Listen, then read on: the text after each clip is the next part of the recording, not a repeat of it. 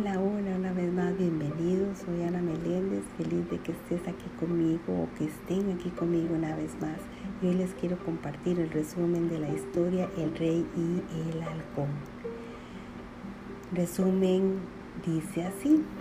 Un rey que gobernaba un gran imperio se divertía yendo de casa con su fiel halcón.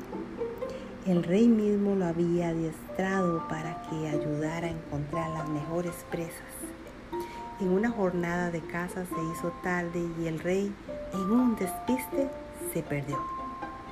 Había sido un día de mucho calor y no llevaba agua con él.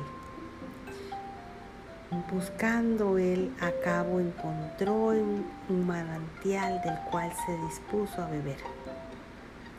Pero cada vez que intentaba beber, su halcón se agitaba y le volcaba su cuenco. Muy enfurecido, el rey perdió los estribos y acabó matando al halcón. Posteriormente volvió a intentar beber del manantial, pero en esta ocasión descubrió una serpiente venenosa que estaba allí escondida. El soberano salió corriendo, pudiendo finalmente regresar por el sendero correcto. Durante el resto de su vida, echó de menos a ese gran fiel compañero. Moraleja, cuida tus impulsos, puede que haya una verdad más profunda en la conducta de los demás.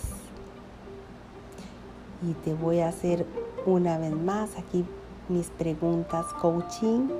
Así que la primera pregunta es, espero que tomes papel y lápiz y esta es, ¿Qué conducta juzgas de los demás? ¿Qué posibilidad o qué posible verdad más profunda hay detrás de estas? Número 3. ¿Hay alguien que pretenda ayudarte aunque no lo percibas como tal?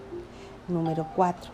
¿Cuál es su conducta y cómo podrías agradecérselo?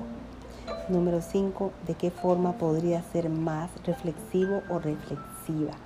Así que toma tus propias reflexiones y estoy súper feliz de compartir contigo una vez más esta historia, esta gran moraleja y estas preguntas coaching para tu guía en tu sendero. Así que bendiciones, gracias, gracias por estar aquí una vez más y me despido, soy Ana Meléndez.